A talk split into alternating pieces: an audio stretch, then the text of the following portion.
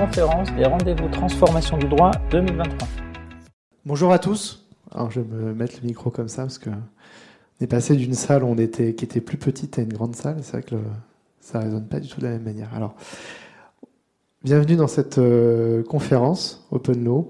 On va vous parler aujourd'hui de preuves numériques et de confiance dans la justice.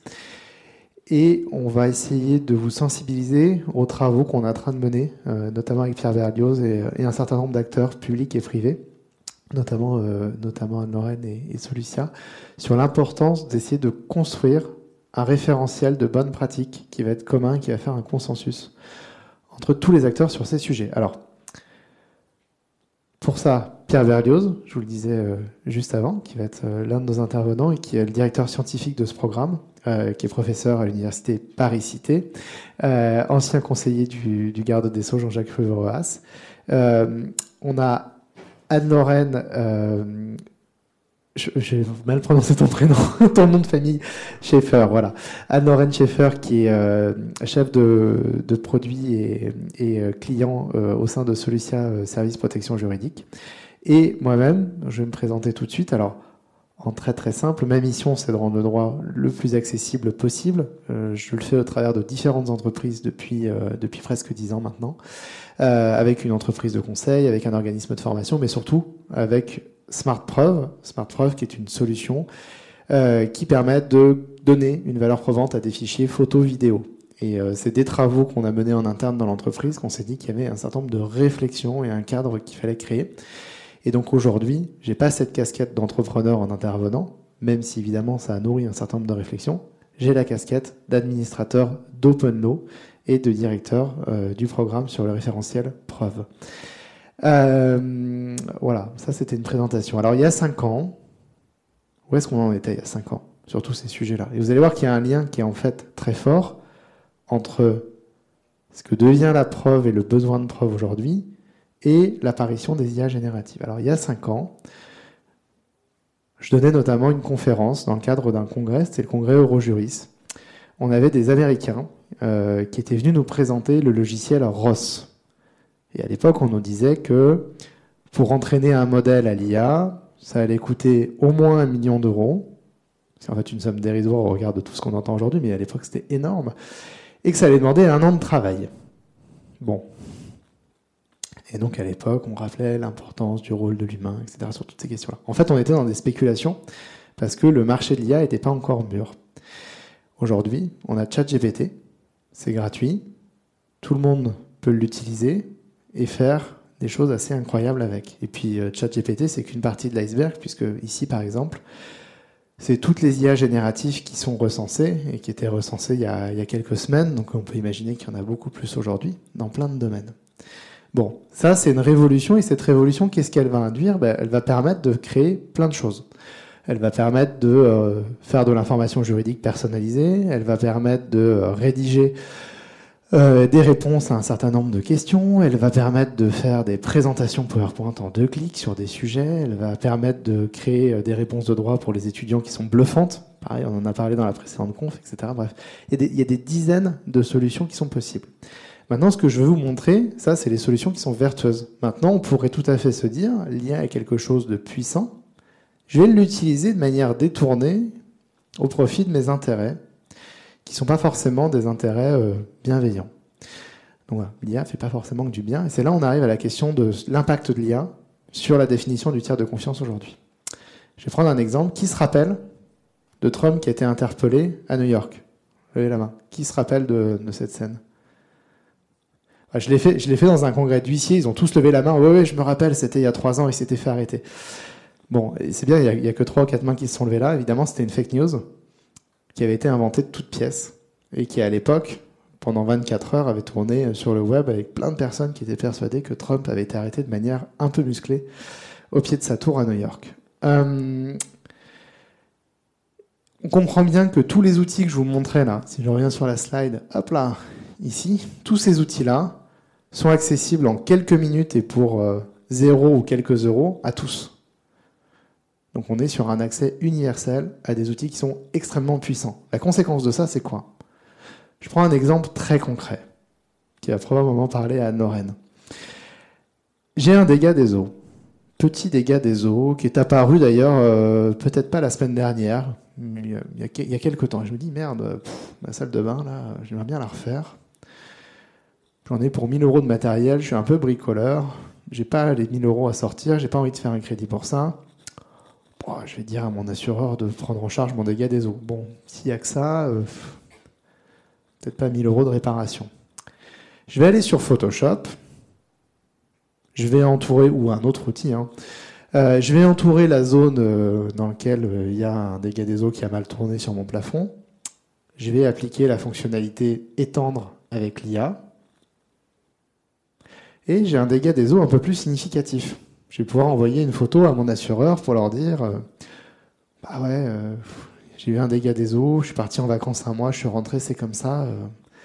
Est-ce que vous pourriez. J'ai fait faire un devis, il y en a pour 1000 euros, est-ce que vous pourriez m'indemniser? L'assureur euh, prend en compte la bonne foi de son assuré, soigne son service client, va se dire c'est un petit montant, il est coffré, je rembourse. Ici, on est face à une fraude. C'est une fraude qui existait déjà, hein, elle n'est pas nouvelle. Par contre, on se rend compte qu'avec les IA génératives, c'est une fraude qui peut se généraliser et qui peut avoir des impacts considérables sur euh, la confiance que vont s'accorder les citoyens entre eux, qui vont accorder à des entreprises ou qui vont accorder à une institution. Donc ça, il y a un travail ici à faire qui est énorme sur euh, finalement à quoi se fier et comment j'apporte des garanties qui vont être d'ordre technique, qui vont être d'ordre euh, euh, d'habitude de comportement au sein des entreprises ou en tant que justiciable et ainsi de suite, pour recréer de la confiance là où aujourd'hui elle peut se déliter. On a beaucoup dit le Web 2 a, accéléré les doutes et la perte de et les fake news.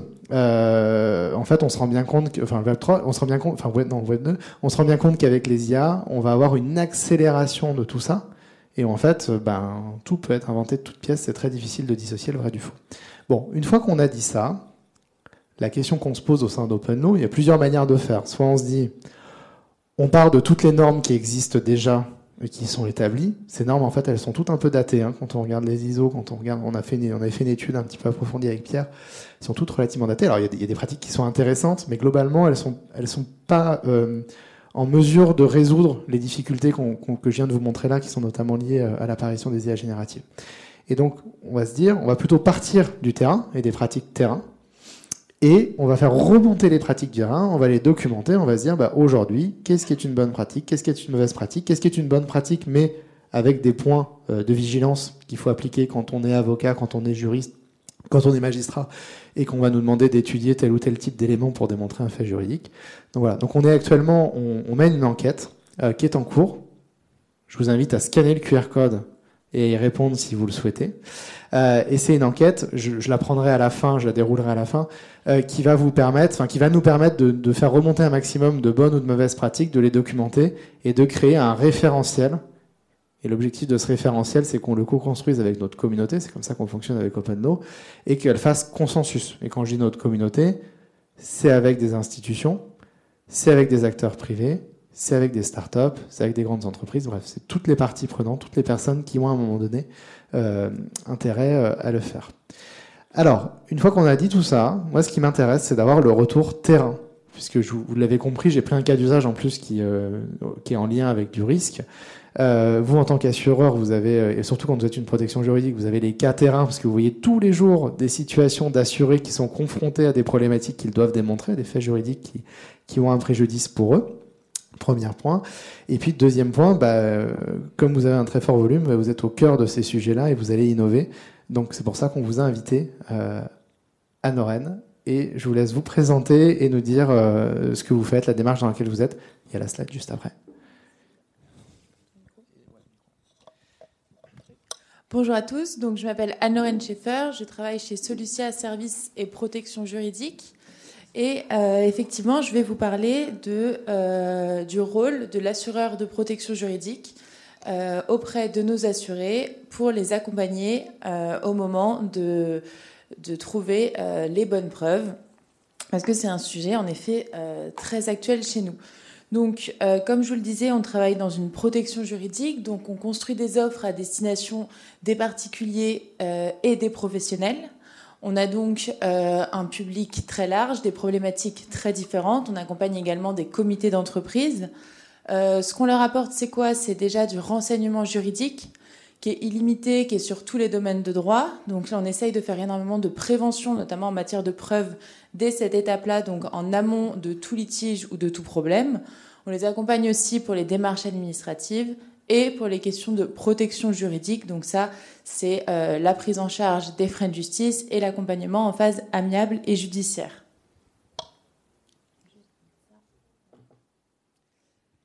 Euh, donc notre rôle, c'est un peu comme, euh, nous aussi, on veut rendre le droit accessible à tous et accompagner nos assurés avant le litige, en phase amiable et en phase judiciaire. Concrètement, comment on peut les accompagner? Qu'est-ce qu'on peut faire? Déjà, ça passe par l'information. L'information sur leurs droits, sur leurs devoirs et aussi sur la procédure. Ça, euh, voilà, comment ça se passe? Même si le dossier va être transmis à un avocat, on constate qu'on a énormément d'assurés qui sont encore assez frileux à l'idée d'appeler ou de déranger leur avocat pour des questions et qui se retrouvent parfois au milieu de procédures qu'ils ne comprennent pas forcément. On met aussi en contact nos assurés avec professionnels du droit comme des experts des avocats et on prend en charge ces frais de justice. Donc comment, de manière pratique, en tant qu'assureur protection juridique, on peut se positionner euh, en matière de preuves, qu'est-ce qu'on peut euh, conseiller à nos assurés et qu'est-ce qu'on peut constater également comme retour et comme problématique de leur part?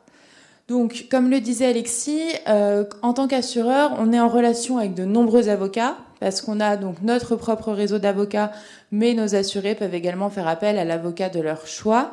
Euh, on intervient aussi bien euh, pour des particuliers que pour des professionnels dans toute la France, dans tous les domaines de droit. On a donc énormément de retours d'expérience, aussi bien sur les moyens de preuve qui vont être plus ou moins demandés par les avocats, mais euh, lors de la constitution du dossier, mais également sur euh, les moyens de preuve qui vont être plus ou moins acceptés ou non pour les juges. Donc, euh, avec toute, toute, cette matière, ça nous permet de conseiller et d'orienter nos assurés de la meilleure manière avec nos retours d'expérience, avec les usages pratiques. on a donc à ce moment-là un double rôle, aussi bien en prévention qu'en information. Alors la prévention, ça passe par ce, que, ce dont je vous parlais tout à l'heure, qui est le renseignement juridique. La majorité de nos contrats de protection juridique, que ce soit d'un contrat d'habitation, un contrat euh, de protection juridique santé ou automobile, on va inclure du renseignement juridique en illimité sur tous les domaines de droit. Notre but, c'est que les assurés aient comme réflexe de nous appeler en amont de tout litige quand euh, voilà, quand ils se disent qu'il y a un risque de litige, une situation qui peut devenir complexe, pour être déjà informés sur leurs droits et que nous, en amont, on va leur expliquer comment se protéger d'un éventuel litige, comment récolter euh, des preuves qui parfois semblent évidentes ou toutes simples, mais ça peut être euh, tout simplement d'effectuer un paiement euh, par virement bancaire et non en liquide, de demander des devis avant toute facture et de les avoir signés. C'est des choses qui peuvent paraître toutes simples, qui sont pas évidentes pour tout le monde et qui permettent de se protéger en amont de tout litige. Alors ensuite arrive la phase amiable. Donc en phase amiable, avant donc toute saisine du tribunal, nos assurés nous contactent pour que les juristes puissent intervenir pour défendre leurs intérêts, contacter l'adversaire et entrer dans une phase de négociation.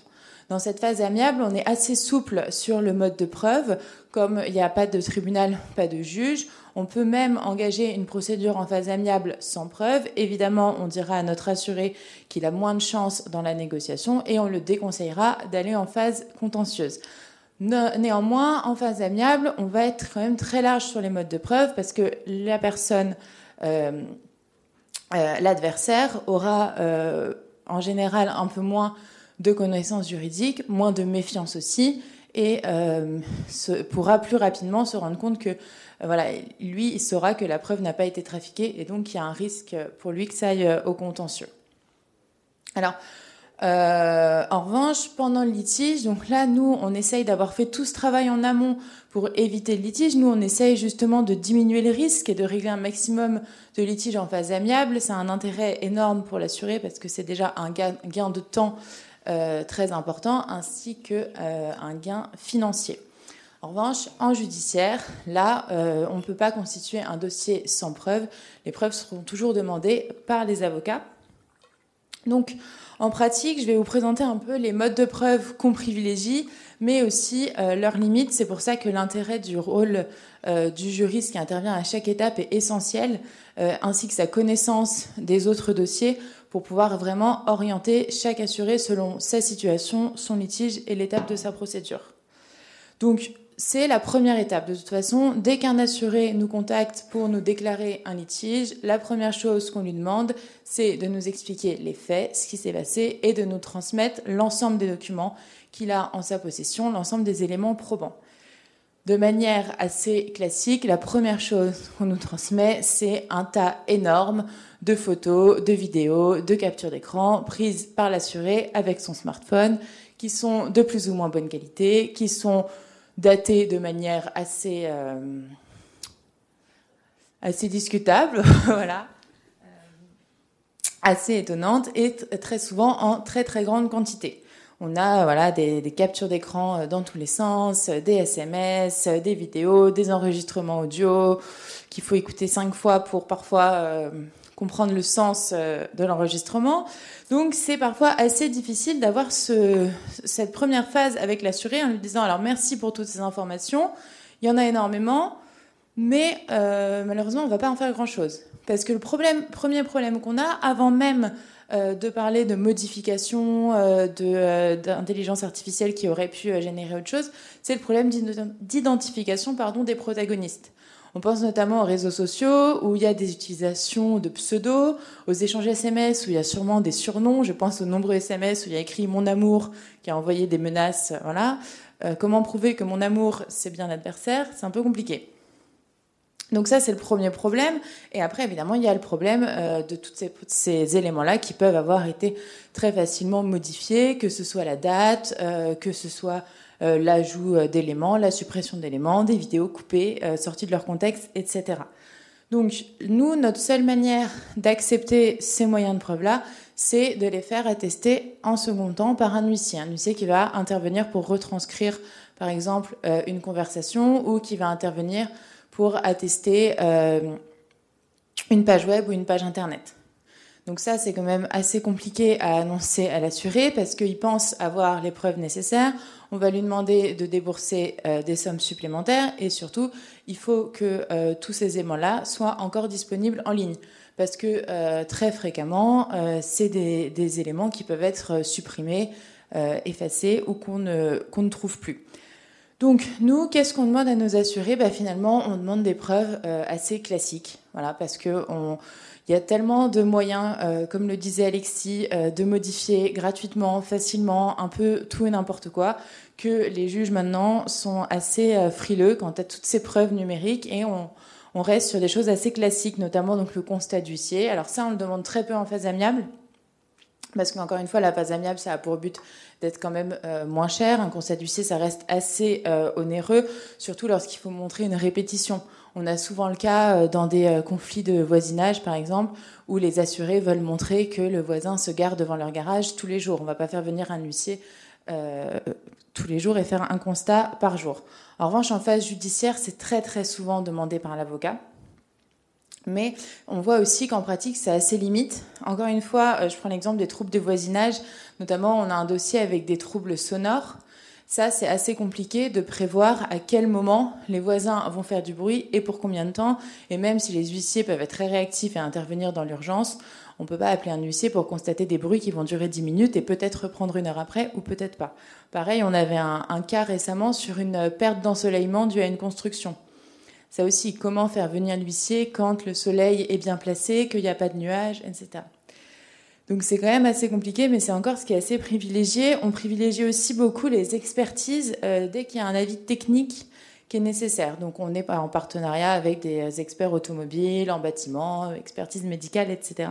Là, le gros avantage pour nous, c'est que donc il y a la partie photographie, mais en plus de ça, euh, l'expert va permettre d'établir un lien de causalité entre euh, l'origine du dommage, le responsable et l'indemnisation. En plus, l'avantage pour notre assuré, c'est qu'en tant qu'assureur protection juridique, on prend en charge une partie des frais d'expertise. Donc ça, c'est quelque chose qui est aussi euh, très, euh, très valorisé avec l'expertise contradictoire. On peut aussi demander des témoignages, ce qui est un petit peu, un petit peu plus rare. Donc, ce qu'on fait aussi chez Solucia, c'est qu'on essaye toujours de proposer à, nos assurés de nouveaux outils, de nouveaux services. Ça peut passer par des choses qui n'ont rien à voir avec la preuve, comme par exemple un service d'assistance psychologique ou euh, d'assistance sociale dans certains cas.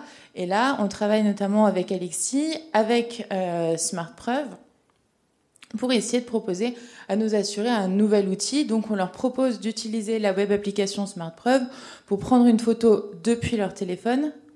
Mais cette photo va être horodatée, euh, géolocalisée et ancrée sur la blockchain, transmise à un commissaire de justice qui va pouvoir attester de la véracité de la photo.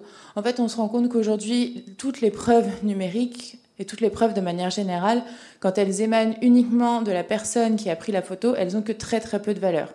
Qu'il faut qu'il y ait un tiers qui intervienne, que ce soit un huissier, enfin un commissaire de justice, un expert, euh, euh, quoi d'autre? C'est à peu près tout. Un tiers, euh, si on parle d'un témoignage, etc. Mais que la preuve qui émane uniquement de la personne qui la démontre a très très peu de valeur. Donc c'est pour ça qu'il y a plus en plus de solutions. On est en, train d'essayer de faire euh, pour gagner euh, du temps et pour que ce soit euh, moins cher, de trouver une solution un peu hybride entre le constat d'huissier où c'est l'huissier qui va être à l'initiative de la preuve, c'est lui qui va prendre lui-même les photos, qui va se déplacer, etc. Et la photo prise par le justiciable. On est en train d'essayer de trouver des moyens pour euh, donner une valeur juridique à la photo prise par le justiciable. C'est ce que fait Alexis avec Smart c'est ce qu'on essaye de proposer à nos assurés. Après, c'est des choses qui sont encore assez nouvelles, donc il faut que les assurés aient le réflexe de faire ça. Le problème, c'est qu'aujourd'hui, notre premier réflexe, c'est de sortir notre portable et de prendre des photos dans tous les sens, en espérant que après, les photos qu'on ait prises, on les fasse attester, valider, etc. Sauf que dans ce sens-là, c'est pas possible. Donc nous, on travaille, c'est encore une fois ce que je vous disais tout à l'heure, en formation, c'est les bonnes pratiques dont parlait Alexine tout à l'heure, pour essayer d'intervenir en amont, pour essayer d'expliquer en amont que voilà, pour récolter une preuve, sortir son portable directement, ça sert à rien. Qu'il y a des solutions qui existent comme Smart Preuve pour donner une valeur juridique à la photo, mais il faut qu'on prenne la photo avec Smart Preuve. On ne peut pas prendre sa photo et ensuite l'envoyer, ce serait trop facile ou faire intervenir un huissier. Pareil, on essaye de faire aussi de l'information juridique sur ces sujets-là parce que le rôle euh, du commissaire de justice est parfois méconnu. On a beaucoup d'assurés qui pensent que le commissaire de justice arrive juste pour saisir des meubles ou pour faire des constats, euh, voilà, euh, avec sa petite mallette comme dans les films, alors que maintenant il y a beaucoup d'autres choses qui se font. Donc nous, on a en tant qu'assureur un gros travail d'information, de prévention, et aussi on se tient informé des nouveaux outils pour pouvoir les mettre à disposition de nos assurés. Merci beaucoup, Anne. Euh, juste effectivement, un point, en fait, ce qu'il faut comprendre, c'est qu'il y a un ensemble d'outils qui euh, aujourd'hui euh, adoptent des technologies qui vont permettre d'apporter des garanties sur des, sur des fichiers qui vont être collectés par le justiciable. Donc ça, effectivement, bah, vous vous emparez de ce sujet-là. On travaille ensemble sur ces sujets-là. Je suis pas sur une conf personnalisée. Merci beaucoup de, de sponsoriser. Donc merci beaucoup d'avoir parlé de SmartProv. Mais juste pour euh, pour resituer en fait l'enjeu, il y a un enjeu de euh, quelles sont les garanties qui vont être apportées par les outils qu'on utilise sur le fichier qui est collecté. Euh, tu lui disais à juste titre, en fait, aujourd'hui, quand on prend une photo avec son smartphone, pourquoi la valeur probante va être discutable? Parce qu'en fait, quand vous allez dans votre pellicule, vous pouvez modifier la date, l'heure, le lieu. Et pourquoi? Parce qu'en fait, c'est des outils qui sont pensés par les smartphones pour aider euh, son utilisateur à faire du tri, à faire des albums de famille, des albums de vacances. C'est pour ça qu'on lui permet de modifier ce type de méta. Euh, et aujourd'hui, bah, il y a des outils tiers, et nous, c'est le cas, c'est le parti pris qu'on a eu, c'est de créer un maximum de garanties au moment de la collecte du fichier qu'on va doubler ensuite avec la blockchain. La blockchain a tout son sens, puisqu'en fait, on va ancrer sur la blockchain des éléments qui sont fiables à la base, dont on a des garanties que les fichiers photos, vidéos ne sont pas transformés, et ainsi de suite. Donc ça, c'est une bonne pratique qu'on a aujourd'hui, qui peut aussi avoir ses limites, et ça va nourrir justement les réflexions qu'on a dans le référentiel preuve. C'est OK, euh, euh, on a un outil qui va permettre de faire de la photo géolocalisée, eurodatée, on l'ancre dans la blockchain, donc on est à peu près certain que le fichier n'a pas été transformé par des IA génératives, on est certain du lieu et de l'heure à laquelle ça a été pris. Néanmoins, on peut continuer à avoir des moyens de tromper la machine. Les moyens, ils sont doubles bah, j'utilise un VPN, ma géolocalisation n'est pas la bonne. Je prends une photo de photo, bah, quid d'une photo de photo, je peux essayer de tromper la personne qui va recevoir la preuve. Donc ça, justement, alors il y a des contre-champs qui permettent de le faire. Euh, par exemple, c'est pour ça qu'on dit toujours à nos utilisateurs de prendre des, solutions similaires à la nôtre. la recommandation qu'on fait et qu'on est en train de nourrir avec OpenLaw, par exemple, c'est en face de ça. Ben, vous utilisez un outil tiers, prenez un maximum d'éléments de l'environnement. Parce que bah, si vous êtes, euh, euh, vous voulez tromper sur la géolocalisation, mais que vous avez pris par exemple ici une photo de la fenêtre, bah, vous allez tout de suite voir que vous êtes effectivement porte-maillot. Donc vous allez pouvoir corréler euh, les, photos de ce que vous voulez démontrer avec son environnement, et en recréant ce lien-là, bah, vous allez apporter des garanties supplémentaires à la géolocalisation technique qui va être captée. La photo de photo, aujourd'hui, vous pouvez créer un mécanisme d'alerte qui va dire attention, tous les points sont à la même distance de l'objectif au moment où vous avez pris la photo. Donc du coup, bah, ça va être un point d'alerte. Peut-être que vous vouliez prendre simplement un règlement affiché sur un mur et que vous, deviez, vous aviez l'obligation d'afficher ce règlement en matière d'RH. Et, et, voilà. Mais au moins, si demain un magistrat, un arbitre, un avocat reçoit cette preuve-là, il va pouvoir se dire attention, tous les points sont à équidistance. Est-ce que c'est normal? Bah oui, puisque l'objectif était de démontrer un affichage. En revanche, si c'est une photo du Mont Saint-Michel, non. Là, il y a, un problème et clairement, on a trompé la solution. Donc c'est vraiment la démarche en fait de documentation dans laquelle on est, qu'on fait partir du terrain. Euh, et c'est hyper important d'avoir ces retours d'expérience bah, d'acteurs comme Solucia, euh, d'entreprises, euh, d'avocats euh, et ainsi de suite, parce que c'est ce qui permet d'avoir un maximum de retours sur les pratiques et de les documenter ensuite. C'est-à-dire quel est l'état de l'art aujourd'hui? Et cet état de l'art, cet état de l'art, qu'est-ce qu'il apporte comme garantie, qu'est-ce qu'il a comme limite? Et en documentant tout ça, on fait monter en compétence les, les juristes qui travaillent sur cette matière-là, les entrepreneurs ou les justiciables qui ont des besoins de preuves au quotidien et éventuellement, on peut aussi sensibiliser des magistrats qui, euh, aujourd'hui, ça sera l'objet de ton propos, Pierre, donc je ne vais pas le spoiler, mais qui sont face à une énorme, tu parlais de montagne de preuves, effectivement, ils sont face à cette montagne de preuves, qu'est-ce qu'ils en font, comment ils font le tri, et ainsi de suite. Pierre, je te passe la main sur cette partie. Merci Alexis. Euh, vous avez tous les deux euh, dit que votre, votre boulot, c'était de rendre le droit accessible. bon, je, je, je, vais aller dans le même sens. Prof, mon boulot, c'est aussi de rendre le droit accessible. Oui, tu le disais, aujourd'hui, bon, si on prend, si on prend les, choses d'une manière classique, comment est-ce qu'on aborde le, point juridiquement? On est sur des preuves de fait. évidemment, on ne parle pas euh, là de, problématiques de signature électronique, de problématiques d'écrit électronique. On est sur de la preuve de fait. Euh, le principe, euh, on l'aborde euh, en général en première année, principe de liberté de la preuve, souveraineté des juges du fond, merci, on passe à autre chose, c'est terminé, le point est réglé, circuler, il n'y a rien à voir. Effectivement, on peut l'aborder de ce, point de vue-là, c'est simple, c'est rapide, euh, et tout le monde est content, il n'y a, pas de, a pas de sujet. Le problème, c'est que ce qu'on voit remonter instinctivement professionnellement, et, donc c'est pour ça qu'on on essaie de collecter euh, le, maximum d'informations, c'est que oui, le principe, il est euh, évidemment opérant, euh, il peut fonctionner, mais ça génère des délais, ça génère des frais, ça génère de l'incertitude. Et donc la question, c'est est-ce qu'on ne peut pas mettre un petit peu plus de, de, lisibilité dans le, dans le fonctionnement pour pouvoir aller un peu plus vite, être un peu plus efficace et, le cas échéant, euh, réduire, un petit peu les, coûts. L'objectif, c'est évidemment pas euh, d'aller vers ce qu'on peut faire. Je citais la signature électronique, par exemple. L'idée, c'est pas de refaire un règlement IDAS.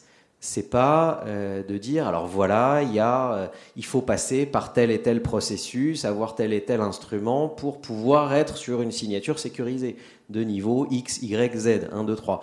C'est pas ça l'objectif. On n'est pas dans une démarche euh, de réglementation, dans une démarche de création d'un cadre réglementaire qui va dire, voilà, pour une photo, euh, si on veut produire une photo, on a ça, on a tel niveau, tel niveau, tel niveau, tel niveau.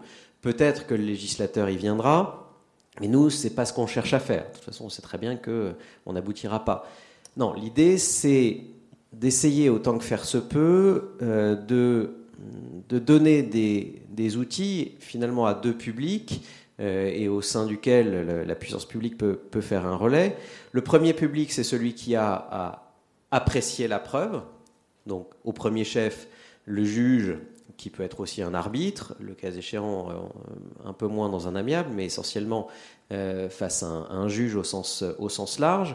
Et est-ce que ce juge, on ne peut pas lui donner quelques recette, lui donner un, guide, quelque chose qui lui permette de faire au moins un premier tri et d'avoir une sorte de grille de lecture euh, de ce qu'on peut lui apporter en se disant ah tiens ok là si j'applique euh, deux trois petits critères simples ça je peux me dire que ça a une valeur un petit peu supérieure à, une autre. Et donc de se faire une sorte de première euh, de première approche quitte à ce qu'ensuite il puisse aller vers une expertise, vers des constats, vers un transport sur place. Non, je rigole pour un juge. Euh, globalement, ça se fait plus, quoique euh, sur quelques dossiers quand même.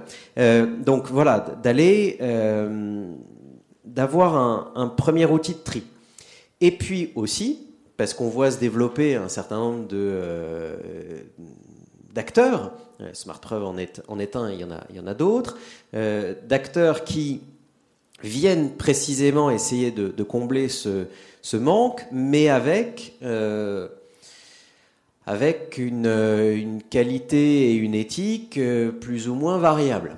Euh, donc l'idée, c'est aussi, le cas échéant, de pouvoir apporter des éléments qui vont non pas faire le tri entre les preuves, mais aussi le tri entre les acteurs pour dire ah tiens, là on a des bonnes on a une forme d'hygiène aussi, de, bonnes, références, de bonnes pratiques qui va permettre de faire que certains acteurs vont être acteurs de confiance parce qu'ils suivent suivent aussi cet outil, ils suivent aussi ce guide qui permet d'apporter de la confiance et de se dire, bah tiens, si on utilise leur outil, euh, on, peut être, euh, on peut être sûr, alors que si on utilise celui d'un autre qui ne va pas euh, montrer pas de blanche à l'égard de, cet outil, bah, c'est peut-être un, peu moins, un petit peu moins sûr. Donc voilà l'idée, c'est de s'inscrire dans, un cadre de, de droit souple pas d'appeler à une législation, pas d'appeler à une réglementation euh, complémentaire qui apporterait de la rigidité. On ne cherche pas à apporter cette rigidité, mais plus d'être dans ce cadre de droit souple, quitte à ce que certaines maturités arrivant, euh, justement, le, législateur puisse s'en emparer à terme et se dire tiens, là, il y a des choses que je peux cranter dans un texte de droit dur. Donc, la première étape euh, et Alexis l'a dit, la première étape, pour essayer de raisonner euh, pas dans le vide, la première étape, c'est de faire justement remonter au maximum, d'où euh, vraiment l'importance de cette, de cette enquête qu'on essaie de diffuser, de ce questionnaire qu'on essaie de diffuser le plus largement possible. Il est aussi sur le site d'OpenLaw, hein, on peut le retrouver facilement. C'est d'arriver à à la fois recenser les difficultés et recenser les pratiques pour voir un peu les recoupements, voir ce qui, les grandes lignes qu'on peut tracer, euh, voir un peu ce qui fait, euh, ce qui, euh, ce qui constitue une pratique commune, des éléments de pratique commune autour desquels on va pouvoir bâtir cette, cet outil.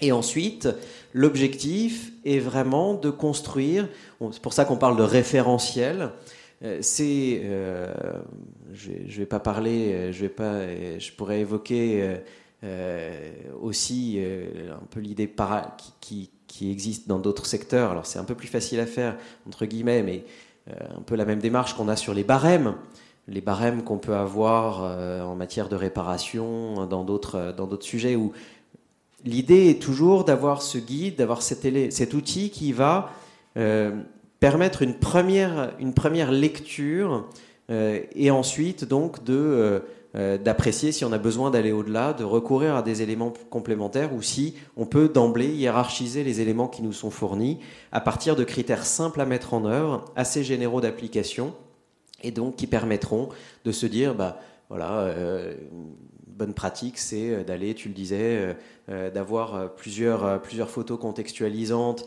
d'avoir des éléments qui, qui vont permettre d'apprécier la qualité à partir de, de tel et tel point, d'aller rechercher dans tel, d'aller, d'aller voir dans les méta un peu comme on peut, par juste une analyse très simple, détecter, détecter une, une fraude la plus basique qui soit, parce que finalement, dans la plupart des cas, euh, on va le faire, c'est du fait maison, donc euh, c'est finalement assez facile à détecter, mais pas forcément connu. Donc c'est aussi apporter ces éléments d'information qui permettent de se faire euh, cette première idée. Donc c'est, je veux dire, c'est du para-juridique. Encore une fois, je parlais du principe de liberté de la preuve, je parlais de l'appréciation souveraine des juges du fond. Il ne s'agit pas d'imposer quoi que ce soit aux juges, mais il s'agit d'avoir un, un, ce premier rapport qui à la fois orientera les, ceux qui proposent des outils, qui orientera aussi le lecteur de la preuve pour, pour donner ce, ce, ces références de base, d'où l'idée de référentiel. Eh ben, je vous souhaite un bon rendez-vous des transformations du droit. Un très grand merci. Conférence des rendez-vous transformation du droit 2023.